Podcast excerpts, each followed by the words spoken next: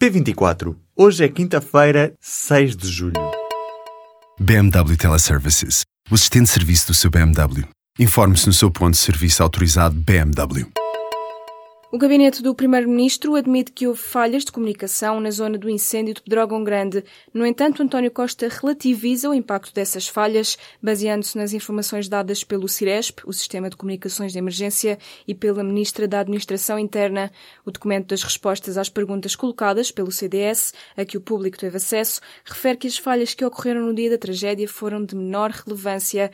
Apesar das explicações sobre as estações do CIRESP, há dados que não são abordados por Costa, como é o caso da saturação de chamadas, em que um quarto das chamadas não foram feitas à primeira tentativa. Numa altura em que a oposição pede a demissão da Ministra da Administração Interna, António Costa deixou mais uma vez a confirmação de que confia em Constança Urbano de Souza para aquele cargo. O Ministério da Administração Interna afirmou nesta quinta-feira que no ano passado o sistema de comunicações de emergência não teve qualquer limitação devido às cativações orçamentais. As despesas associadas ao contrato do Ciresp foram integralmente pagas à operadora, garante o gabinete da ministra Constança Urbano de Souza em comunicado. O esclarecimento surge um dia depois de o líder do PSD ter desafiado o governo a dizer onde foram feitos os mil milhões de euros de cativações. Pedro Passos Coelho questionou ainda por que é que não foi cumprido um reforço de comunicações móveis previsto pelo anterior executivo para o Ciresp. O Ministério respondeu que também o anterior governo não executou a esmagadora maioria das medidas que constam do relatório da auditoria sobre o Ciresp. O atual governo afirma que está a concretizar as medidas do relatório, como o reforço de cobertura da rede em vários pontos do país. Os Estados Unidos admitem uma ação militar contra a Coreia do Norte. O objetivo é travar o programa nuclear do regime de Pyongyang. A posição foi assumida pela embaixadora norte-americana nas Nações Unidas. Ainda assim, Nikki Haley defendeu que a solução diplomática global é a opção mais desejável. Os Estados Unidos dizem estar preparados para recorrer ao uso da força para defender o território norte-americano e os aliados. Na terça-feira, a Coreia do Norte realizou com sucesso o lançamento de um míssil balístico intercontinental. O projétil tem capacidade para transportar uma ogiva nuclear e pode atingir o território norte-americano. O incendiário da Madeira foi condenado nesta quinta-feira a 14 anos de prisão pelos crimes de homicídio negligente e fogo florestal. De acordo com o Diário de Notícias da Madeira, Paulo Gonçalves, de 24 anos, foi condenado por ter ateado os incêndios de agosto no ano passado. O fogo provocou a morte de três pessoas e levou à destruição total ou parcial de 300 habitações. Os prejuízos foram avaliados em 157 milhões de euros.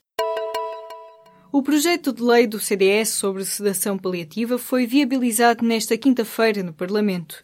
As bancadas da esquerda abstiveram-se na votação na generalidade da proposta centrista pelos direitos das pessoas doentes em fim de vida. O CDS propõe que seja consagrado o direito à sedação paliativa como forma de evitar o sofrimento dos doentes em fim de vida. O projeto de lei baixa à Comissão Parlamentar de Saúde, com votos a favor do CDS e do PSD e a abstenção dos restantes partidos.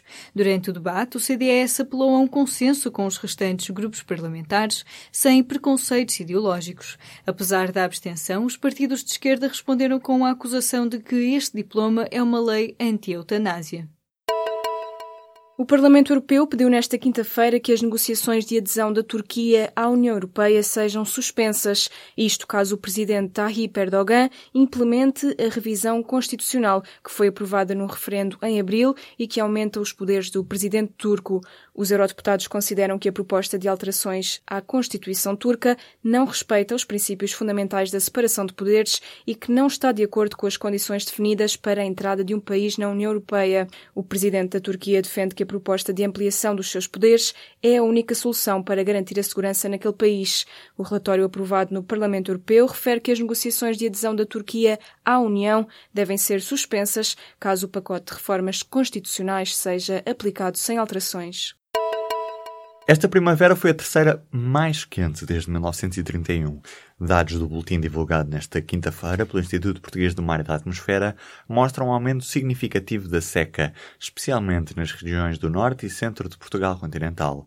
No final do mês de abril, cerca de 96% do território estava em seca fraca a moderada.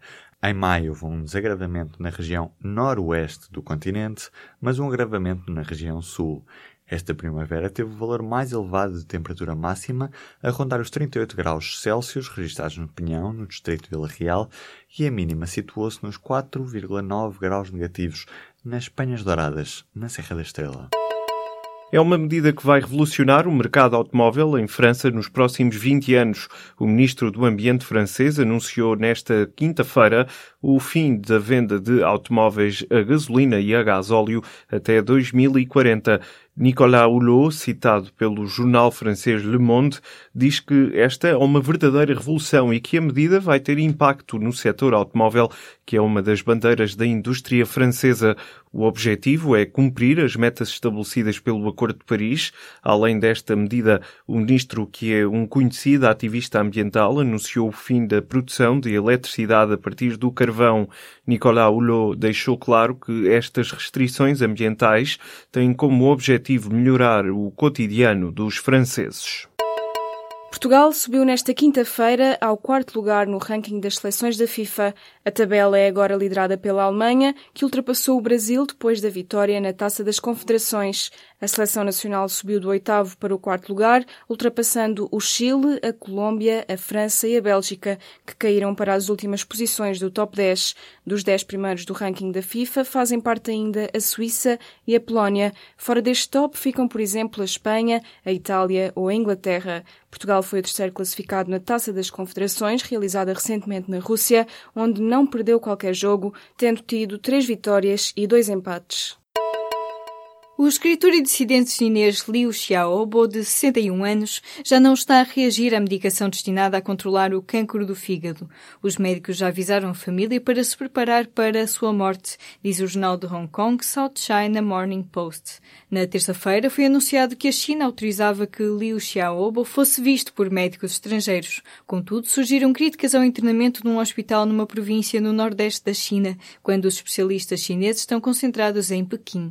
Liu Xiaobo Xiaobo é o mais conhecido preso político chinês. Foi condenado a 11 anos de prisão em 2009 por incitamento à subversão, depois de ter assinado a Carta 08, onde um grupo de ativistas pró-democracia pedem a reforma política do país. Recebeu o Nobel da Paz em 2010, mas não teve autorização para comparecer na cerimónia de entrega de prémio.